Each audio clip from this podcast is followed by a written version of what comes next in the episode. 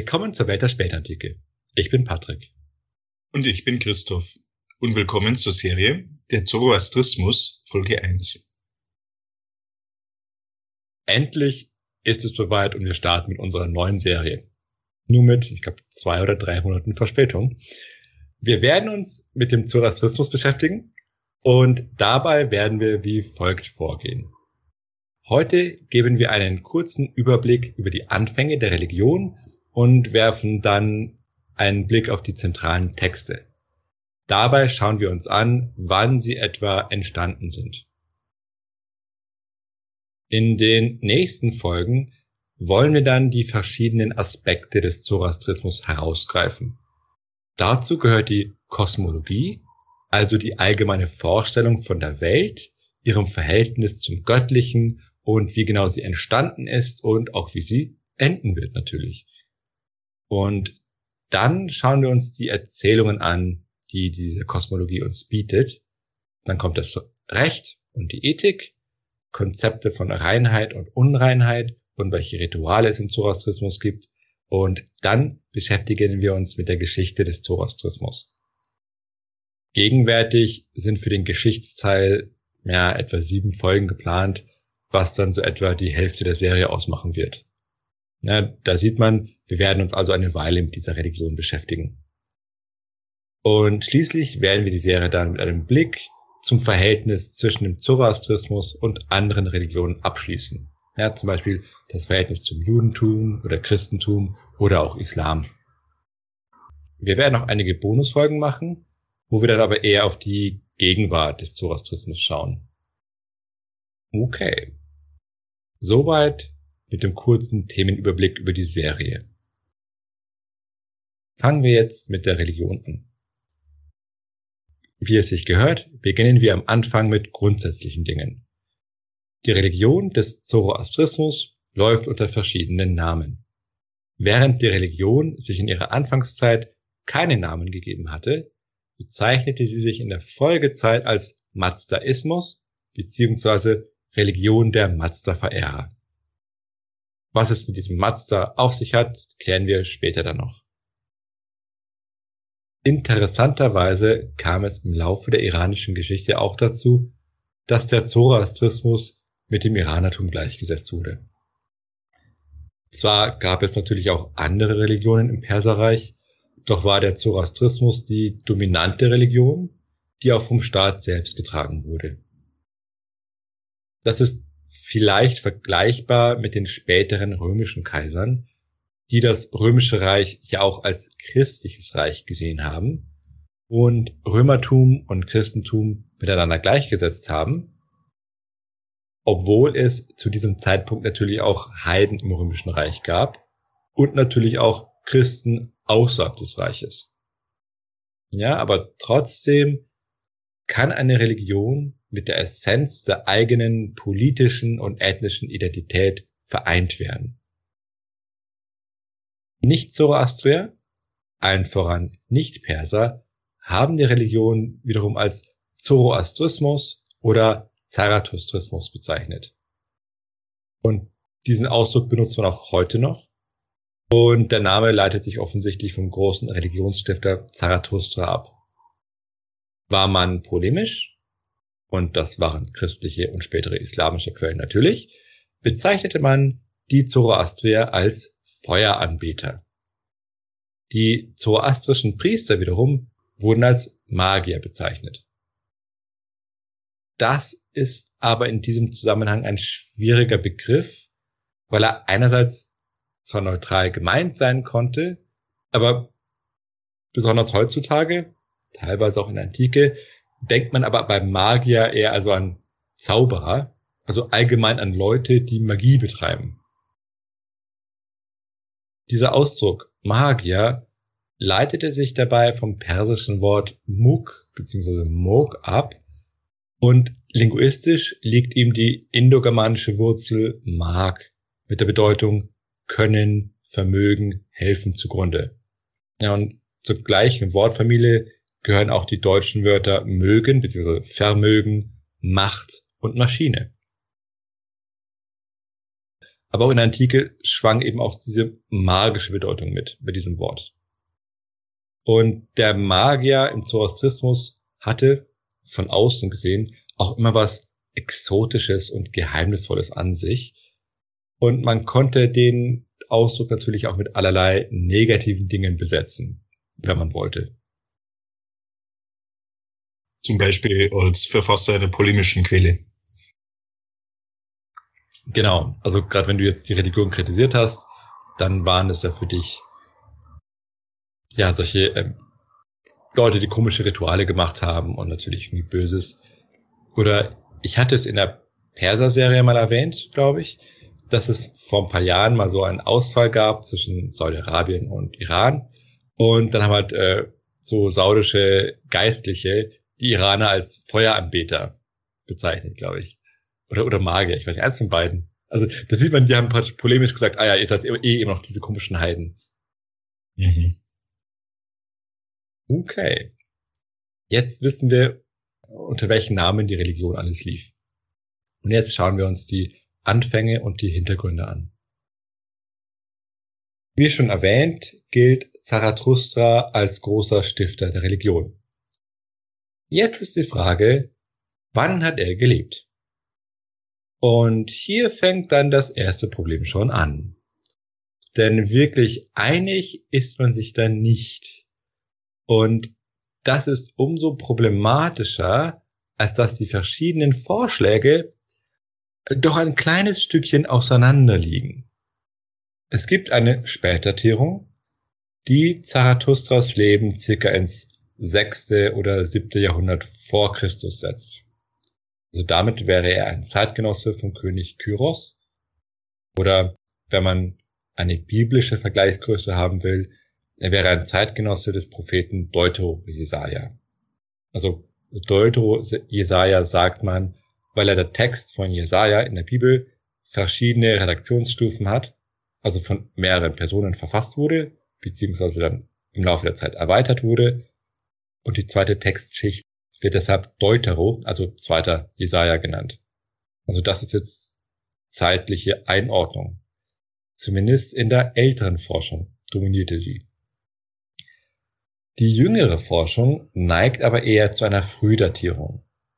Und zwar geht man davon aus, dass er circa in der Wende vom zweiten zum ersten Jahrtausend vor Christus gelebt hat. Aber auch innerhalb dieser Frühdatierung gibt es verschiedene Varianten, die voneinander bis zu 700 Jahren auseinander liegen. Wir sehen also, dass Zarathustras Alter schwerer zu bestimmen ist als von so manchem holdem Weib. Ja, was? Ja, Frauen lügen doch immer so oft beim Alter.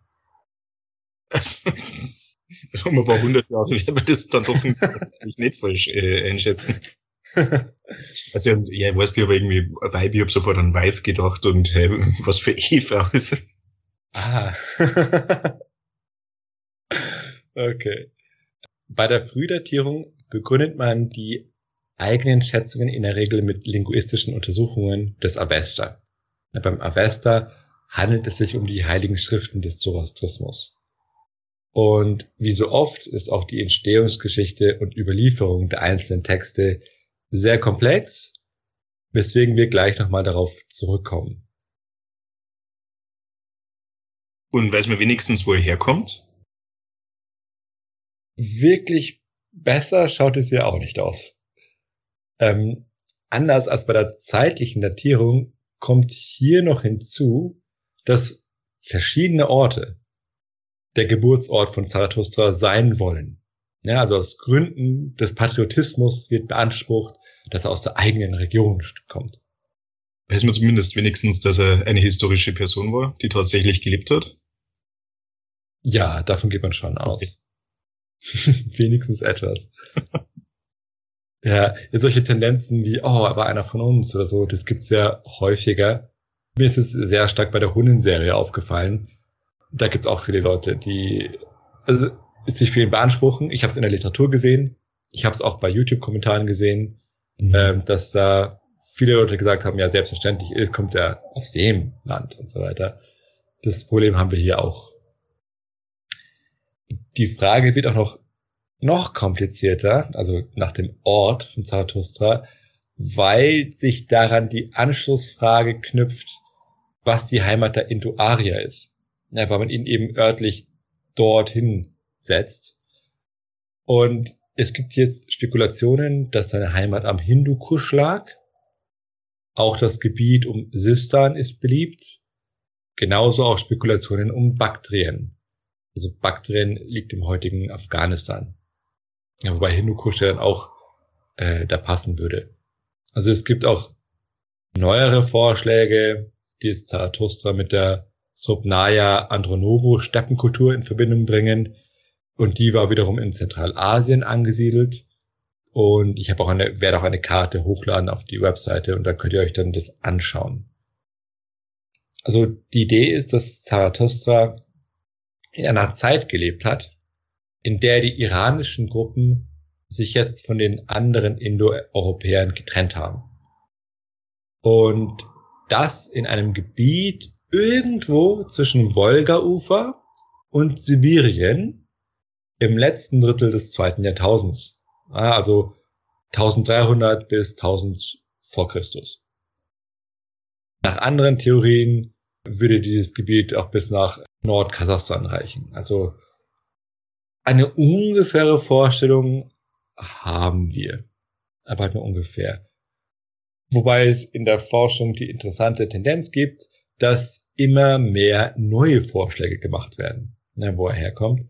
Das heißt, das ist so ziemliche Gegenteil von einem Konsens. Also wir wissen jetzt nur, okay, wenn wir uns die Vorschläge anschauen, die liegen jetzt irgendwo in Ostiran und Zentralasien. Also ungefähr weiß man's. Aber wenn man genauer werden will, dann wird's schwierig.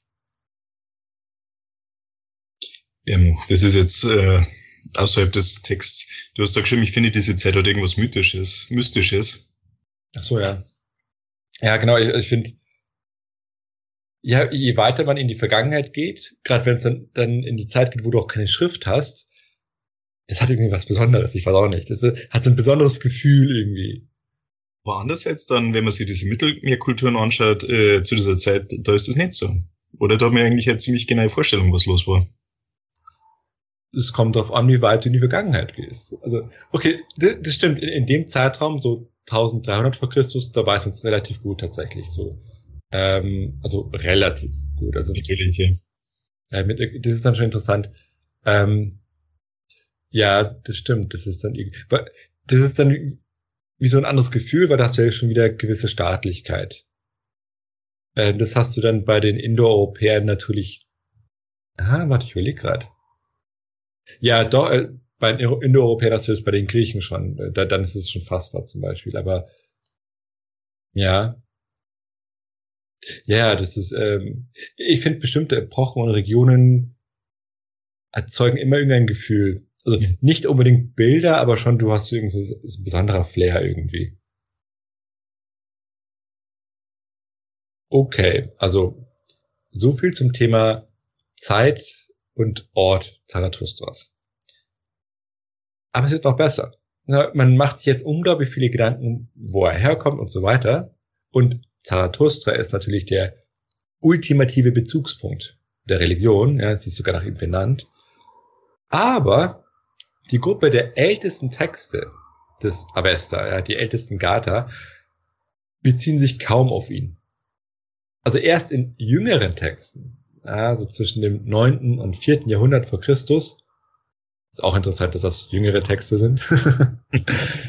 Erst da wird Zarathustra zum großen Religionsstifter stilisiert und man beginnt sich dann immer stärker, auch natürlich positiv, auf ihn zurückzubeziehen. Und das führte dann dazu, dass Zarathustra, wie die Götter selbst, zu einem Objekt der Verehrung wird. Könnte man ihn könnte man ihn vielleicht mit einem Propheten gleichsetzen? Ja, ja, das. Äh, ah, das ist schwierig, weil beim Propheten ist halt die Frage, äh, woran du denkst. Denn also ich, es gibt natürlich die die eine Assoziation, es gibt ja die biblischen Propheten, äh, die aber jetzt nicht als Stifter auftreten, sondern eher so als religiöse oder soziale Reformer oder Rückbesinner oder sowas. Und natürlich gibt es noch den Propheten Mohammed, der dann wirklich Religionsstifter ist. Ähm, also vielleicht könnte man ihn dann eher in, in der Hinsicht als Propheten sehen. Also mhm. Äh, im Sinne von äh, Religionsstifter.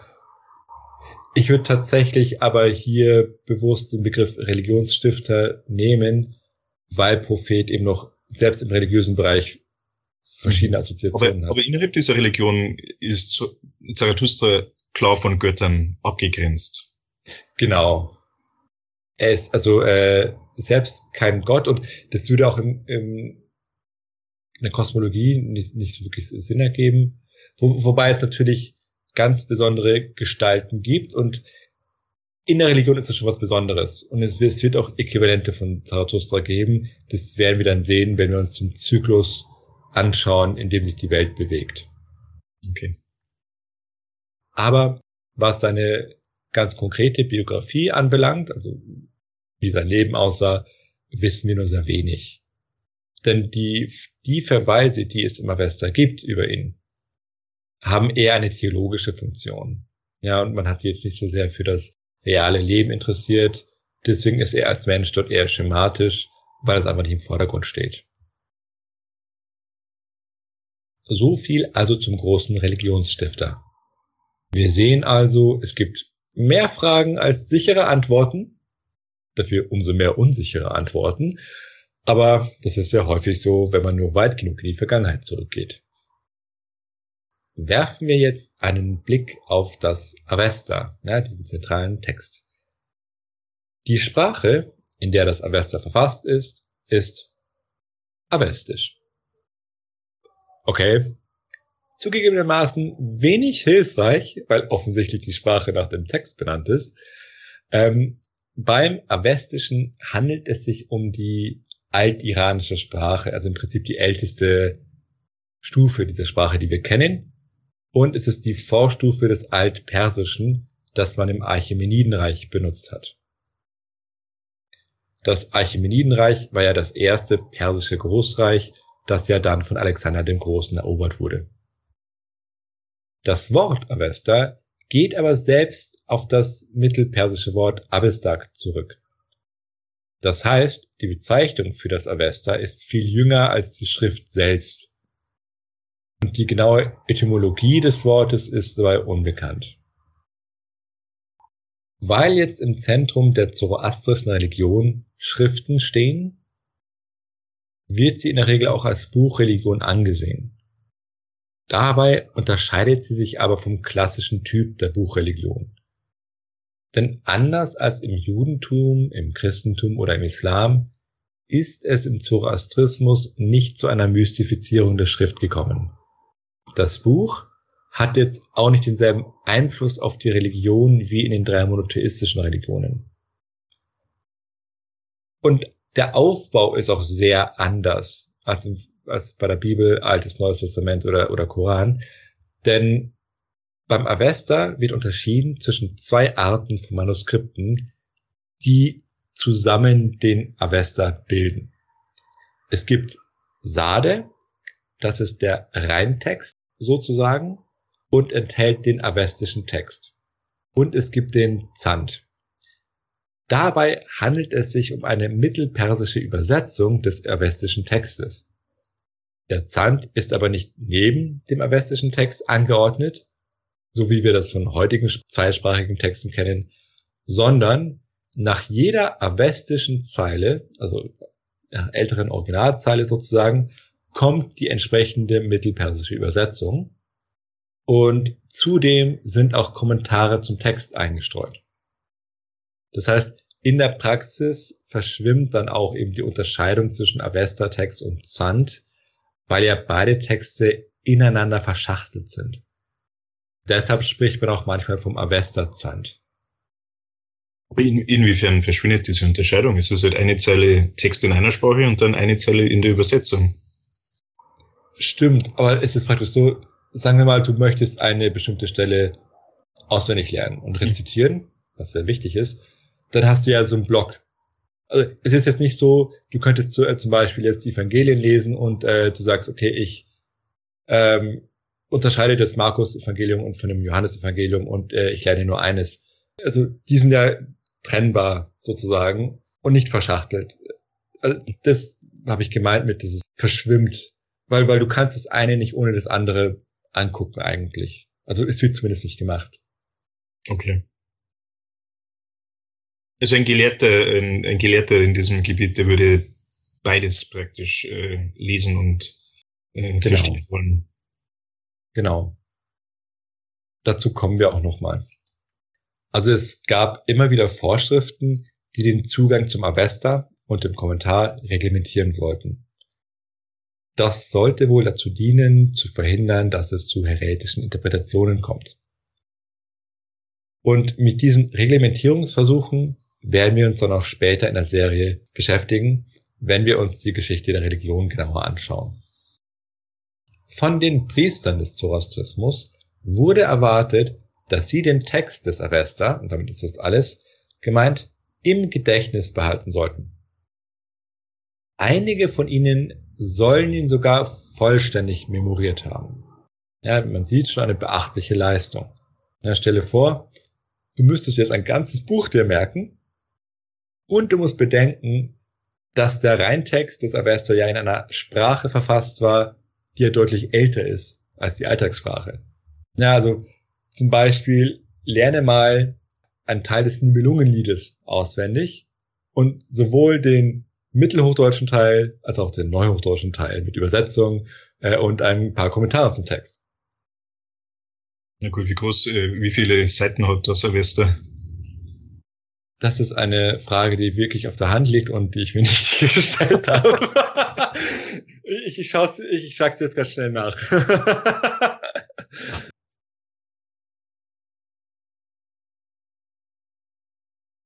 also es besteht aus 21 Büchern, die in drei Abschnitte unterteilt sind. Jetzt ist natürlich die Frage, wie lang sind die Bücher? Äh, aus wie vielen Büchern besteht die Bibel? Weißt du das zufällig? Das ist ja schon wieder so eine Frage, was äh, ich glaube, äh, verschiedene Konfessionen unterschiedlich beantworten. Äh, stimmt. Naja, also es waren, also es wären schon ein paar hundert Seiten zum Auswendiglernen auf alle Fälle. Zum Erlernen des Textes hat man bestimmte Mnemotechniken angewandt. Also es sind bestimmte Techniken, die einem helfen sollen, sich Sachen auswendig zu merken. An dieser Stelle muss man auch darauf hinweisen, dass das Auswendiglernen allgemein in der Antike viel verbreiteter war als heute.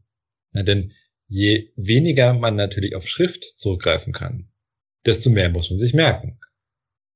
Und man denke auch zum Beispiel an die griechischen Epen, die mussten sich ja auch dichter merken, zumindest in großen Abschnitten, weil man die ja immer rezitiert hat, man hat die nicht eben abgelesen oder so. Allgemein kann man sagen, über die Antike hat auch einer meiner Professoren mal gesagt, dass die Leute dort ein besseres Gedächtnis hatten. Einfach aufgrund von Training. Und man muss wahrscheinlich sagen, ähm, je mehr Leute, je mehr heute Leute an Smartphones und so weiter hängen, desto wahrer wird die Aussage wahrscheinlich. Ja, ja. Ist mir auch gerade dieser Gedanke gekommen. Aber zurück zum Avesta. Äh, Auch einige Frauen und Kinder sollen sogar Teile des Avesta beherrscht haben. Man sieht, es war also keine ausschließliche Priesterangelegenheit, wobei Priester natürlich die Regel waren. Der Text wurde grundsätzlich mündlich weitergegeben und die Verschriftlichung erfolgte erst relativ spät. Zu diesem Zweck hatte man dann auch ein Spezialalphabet genutzt, das sonst für keine anderen Zwecke verwendet wurde. Das war jetzt kein reines Fantasiealphabet, sondern die Grundlage bildete die Pahlavi-Schrift. Manchmal liest man auch Pahlevi-Schrift, also nicht aufregend, wenn ich die Schrift angeblich falsch ausspreche, denn es gibt, es gibt immer solche Spezialisten, die da sehr empfindlich sind, aber es gibt einfach verschiedene Konventionen. Die Pahlavi-Schrift wiederum war ein modifiziertes Alphabet, das von der syrischen Schrift abgeleitet war. Syrisch war dabei ein aramäischer Dialekt, der in der Region der Levante bis nach Mesopotamien die verbreitete Sprache war. Zumindest in dieser altpersischen Zeit bis hin zur Spätantike. Die Pahlavi-Schrift und die syrische Schrift hatten keine Vokale.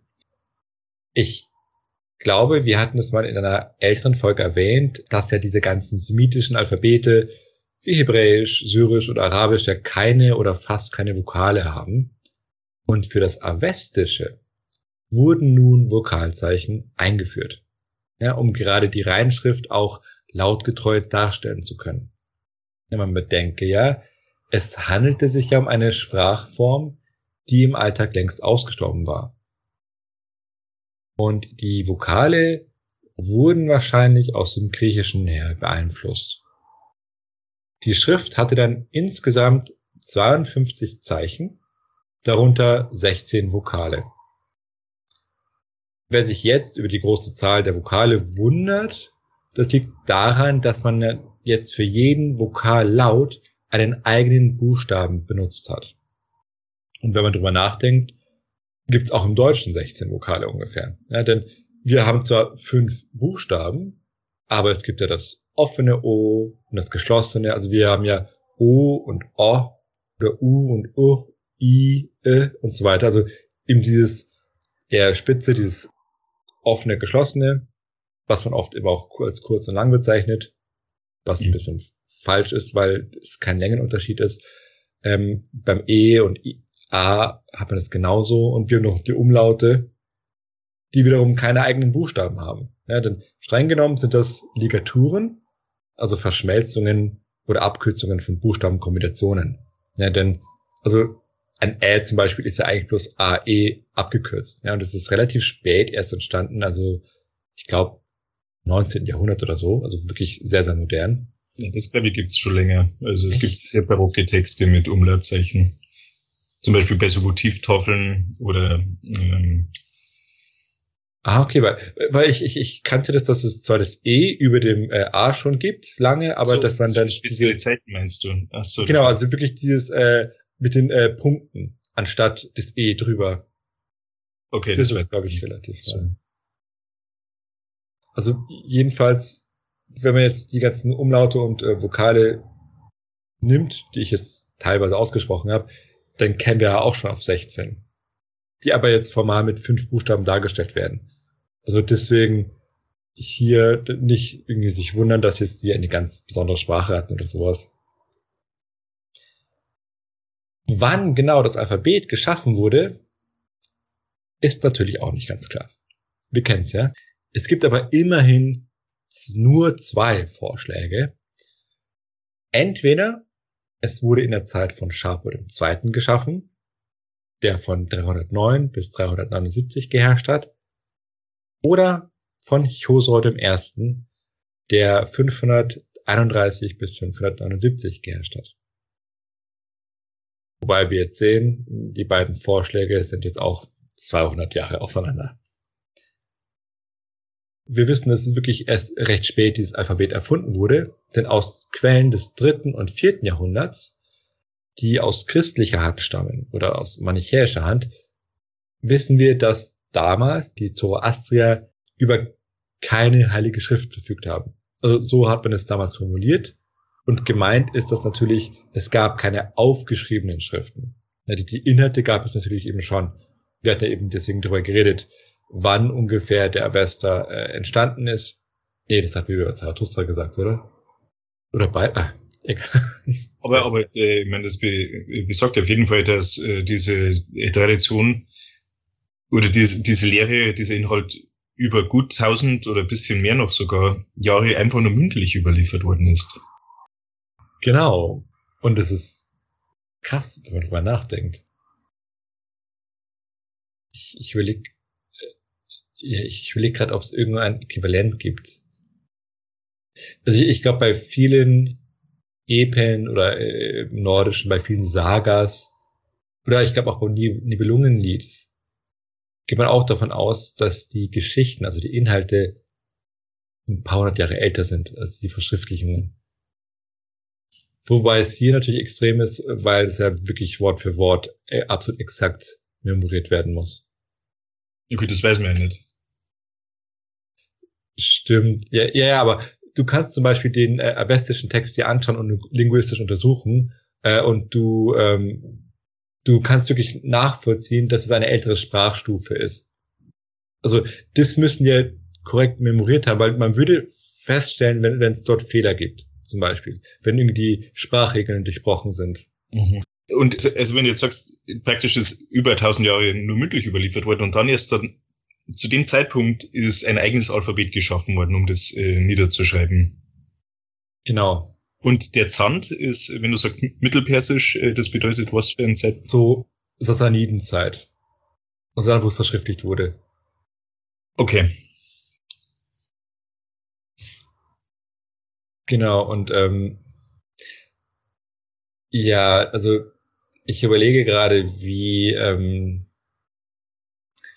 wann der Zand entstanden ist, ob der bei der Verschriftlichung, ähm, also ob diese Verschachtelung erst in der Verschriftlichung passiert ist oder ob vielleicht und es vorher nur den avestischen Text hattest, plus Kommentare auch.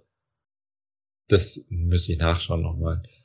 Ähm, und was interessant ist, die Spätantike, also dann, wo auch eben der Avesta verschriftlicht wurde, war ja überhaupt eine Zeit, in der verschiedene neue Schriften erschaffen wurden. Ja, wir hatten ja schon das gotische Alphabet erwähnt in der Goten-Serie, das armenische oder das georgische Alphabet ebenfalls in den Serien und das manichäische Alphabet gab es auch noch.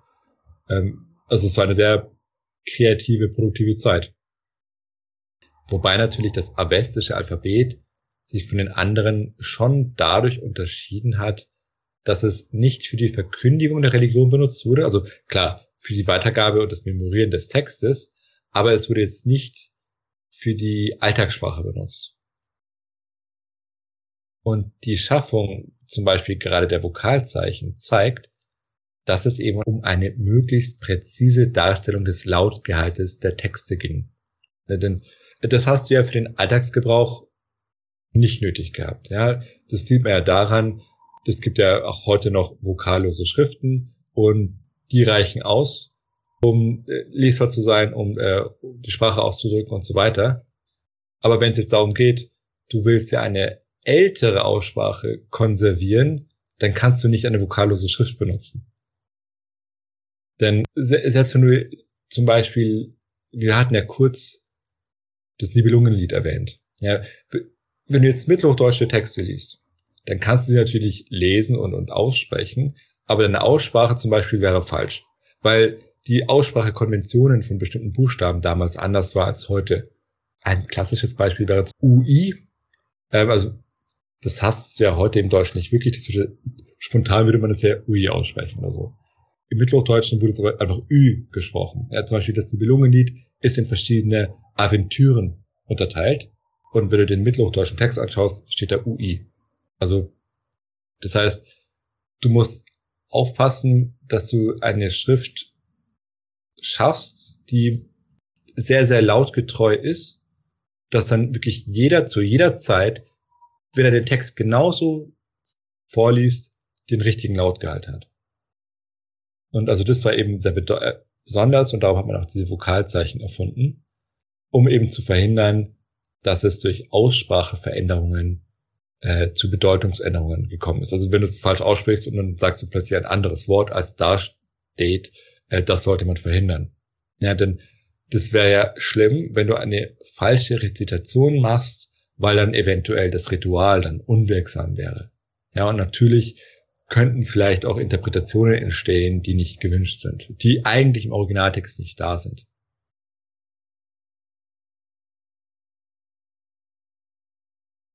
Gegen die rein mündliche Überlieferungen gab es teilweise auch polemische Schriften durch Christen. Das war denen nicht ganz so geheuer.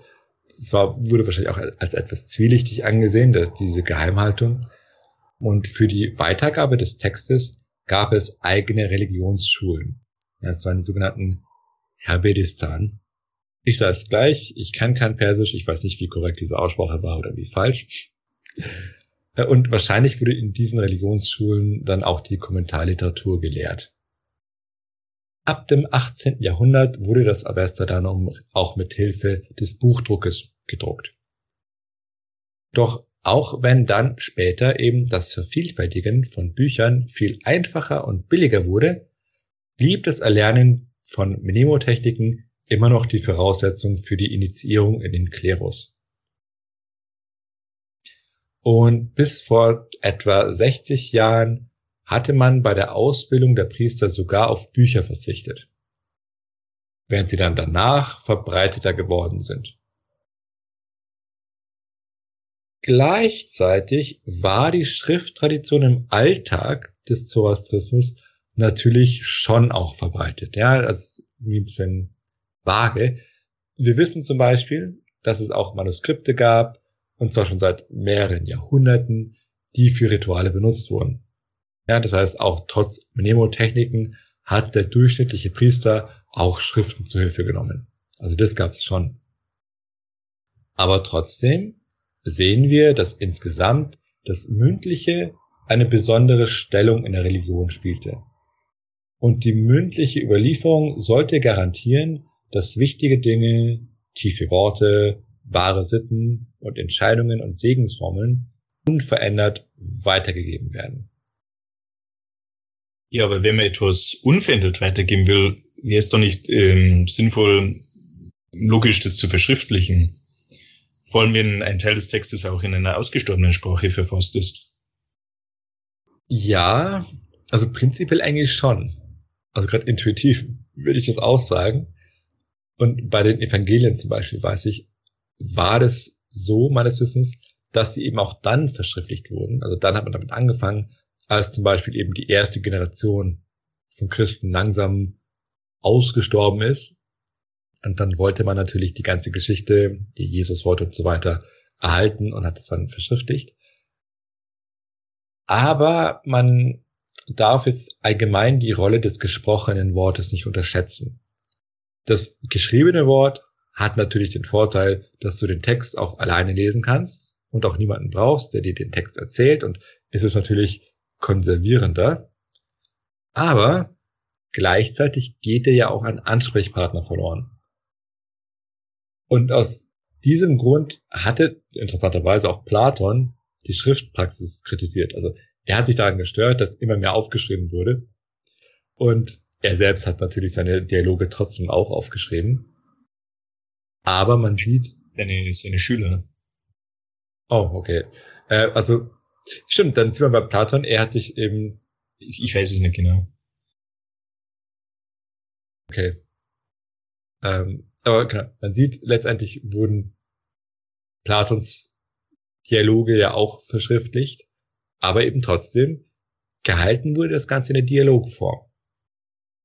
Denn dann hast du ja immer einen Gesprächspartner, das heißt, du kannst Fragen stellen und dein Gesprächspartner kann Missverständnisse aus dem Weg räumen oder bestimmte Dinge nochmal erklären. Das heißt, der mündliche Aspekt spielt deshalb trotzdem eine große Rolle. Und ja, jetzt, wo du auch über zum Thema ausgestorbene Sprache sprichst, das Interessante ist, dass ähm, wenn du die Sprache nicht ganz verstehst und du dann stupide auswendig lernst zum Beispiel oder das einfach nur wiederholst, kann es sogar sein, dass du da weniger Fehler hast. Und, und jetzt zum Thema ausgestorbene Sprache. Ja, da wird es eigentlich prinzipiell sinnvoller, eigentlich das aufzuschreiben. Weil das Interessante ist, ähm, man sollte ja meinen, dass jemand sich etwas besser merken kann, wenn er es versteht. Ja? Aber das muss nicht notwendigerweise der Fall sein. Also, oder besser gesagt, dass es es besser wiedergibt, wenn er das versteht. Denn also ich habe ein kleines Beispiel, das ist jetzt nicht aus der mündlichen, sondern aus der schriftlichen Sprache. Und zwar ist es interessant, wenn man sich mittelalterliche Handschriften anschaut. Ja, die meisten sind natürlich Latein. Es gab natürlich auch griechische Texte, die dann von Mönchen kopiert wurden. Und da wurden tendenziell weniger Fehler gemacht. Also bei, beim Abschreiben von griechischen Texten, die von den Mönchen nicht verstanden wurden. Denn, also Latein konnten die natürlich, Und jetzt kann es sein, du hast einen lateinischen Text, der ist natürlich schon ein paar Jahrhunderte alt, und dann fällt dir irgendwas auf. Äh, und dann denkst du, ah, okay, das ist ein bisschen komisch geschrieben, dann korrigierst du das. In Wirklichkeit konnte es aber sein, dass es aber nur eine ältere Formulierung war oder einfach eine ungebräuchliche. Und weil du aber den Text gut genug verstanden hast und dann gesehen hast, es sieht komisch aus, korrigierst du das und verfälscht es. Wenn, wenn du den Text nicht kannst, sondern alles stupide auswendig lernen musst, kann es sein, dass du dann äh, sowas besser wiedergeben kannst. Mir war das nicht bewusst, dass die den avestischen Text gar nicht einmal verstanden haben. Ja, wahrscheinlich nicht. Also, ähm, also klar, sie werden, sie werden das ähm, natürlich gewusst haben, was drinsteht, weil ja immer die Übersetzung mit dazukommt. Aber sie werden jetzt wahrscheinlich nicht, wenn sie ein, äh, sich in der Sprache äh, unterhalten können. Also das, okay. das dann, dann macht das Ganze viel mehr Sinn für mich. Also praktisch, sie haben, das war ja alles nicht niedergeschrieben, es musste auswendig gelernt werden und dann ist es Zeile für Zeile mit der Übersetzung auswendig gelernt worden. Genau. Okay. Stimmt, denn ansonsten, wenn du die, die Sprache ja perfekt verstehen würdest, dann bräuchtest du die Übersetzung schon gar nicht mehr eigentlich. Wahrscheinlich. Und ich stelle mir andererseits furchtbar vor, stell dir vor, du musst da 100 Seiten Text auswendig. Ja, ja.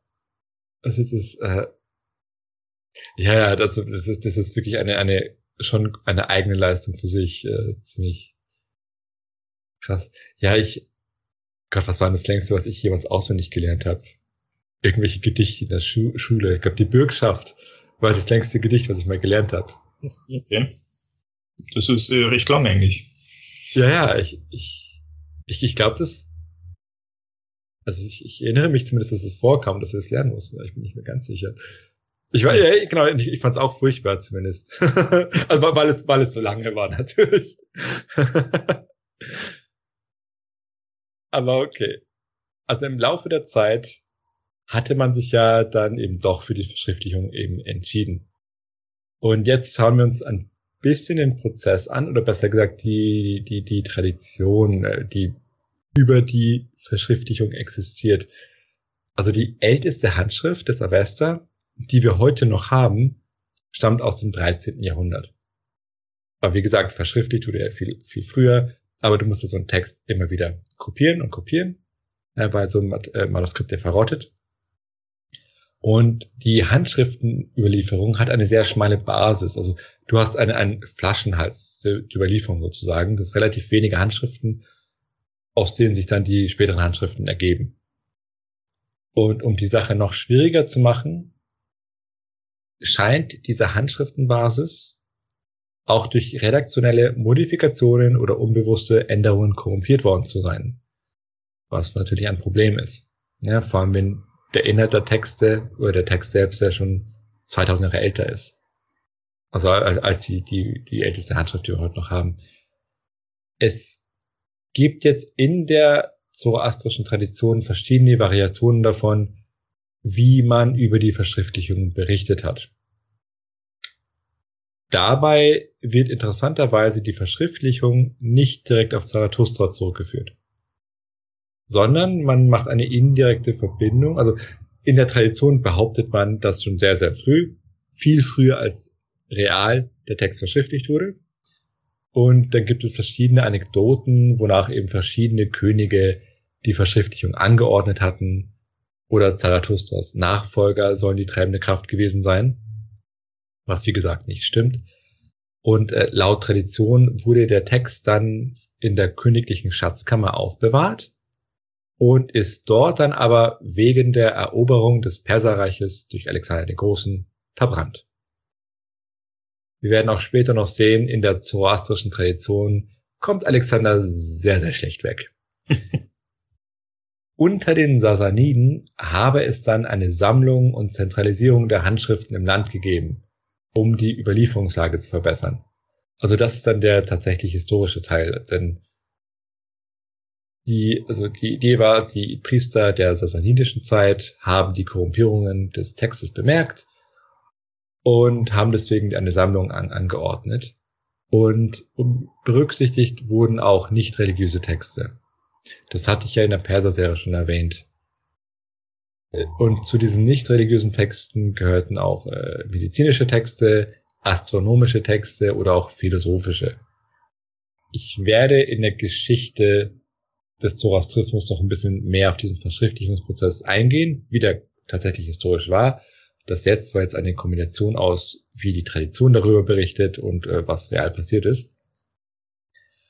Was aber jedenfalls eine, ein Motiv war für die Sammlung der Texte. Ja, also bei den Sassaniden war wahrscheinlich, dass es eben Konflikte gab mit Heretikern und Schismatikern.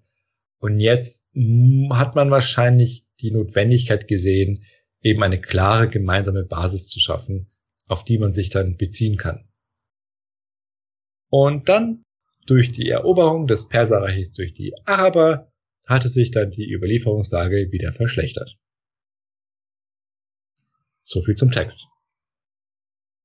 Okay.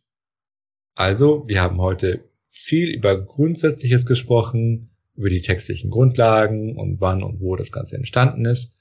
Und ich hoffe, das war nicht allzu abschreckend. Ja, da gibt es ja verschiedene Leute, die einen lieben solche Textgeschichten, andere wollen eher inhaltliche Dinge wissen, wenn es um eine Religion geht. Idealerweise sollte man beides machen. Und deshalb werden wir uns in den nächsten Folgen dann gerade die inhaltlichen Aspekte des Zoroastrismus anschauen. Also, okay, jetzt haben wir über die Texte geredet. Was haben die Leute eigentlich geglaubt? Wie immer hoffen wir, dass euch die Folge gefallen hat. Und dann lasst doch einfach ein Like da oder ein Abo oder hinterlasst einen Kommentar. Und ihr könnt uns natürlich auch unterstützen, wenn ihr wollt und ein Trinkgeld geben auf Coffee oder bei Patreon. Es wird natürlich wieder Links auf unserer Seite geben. Also dann, bis zur nächsten Folge. Bis zur nächsten Folge.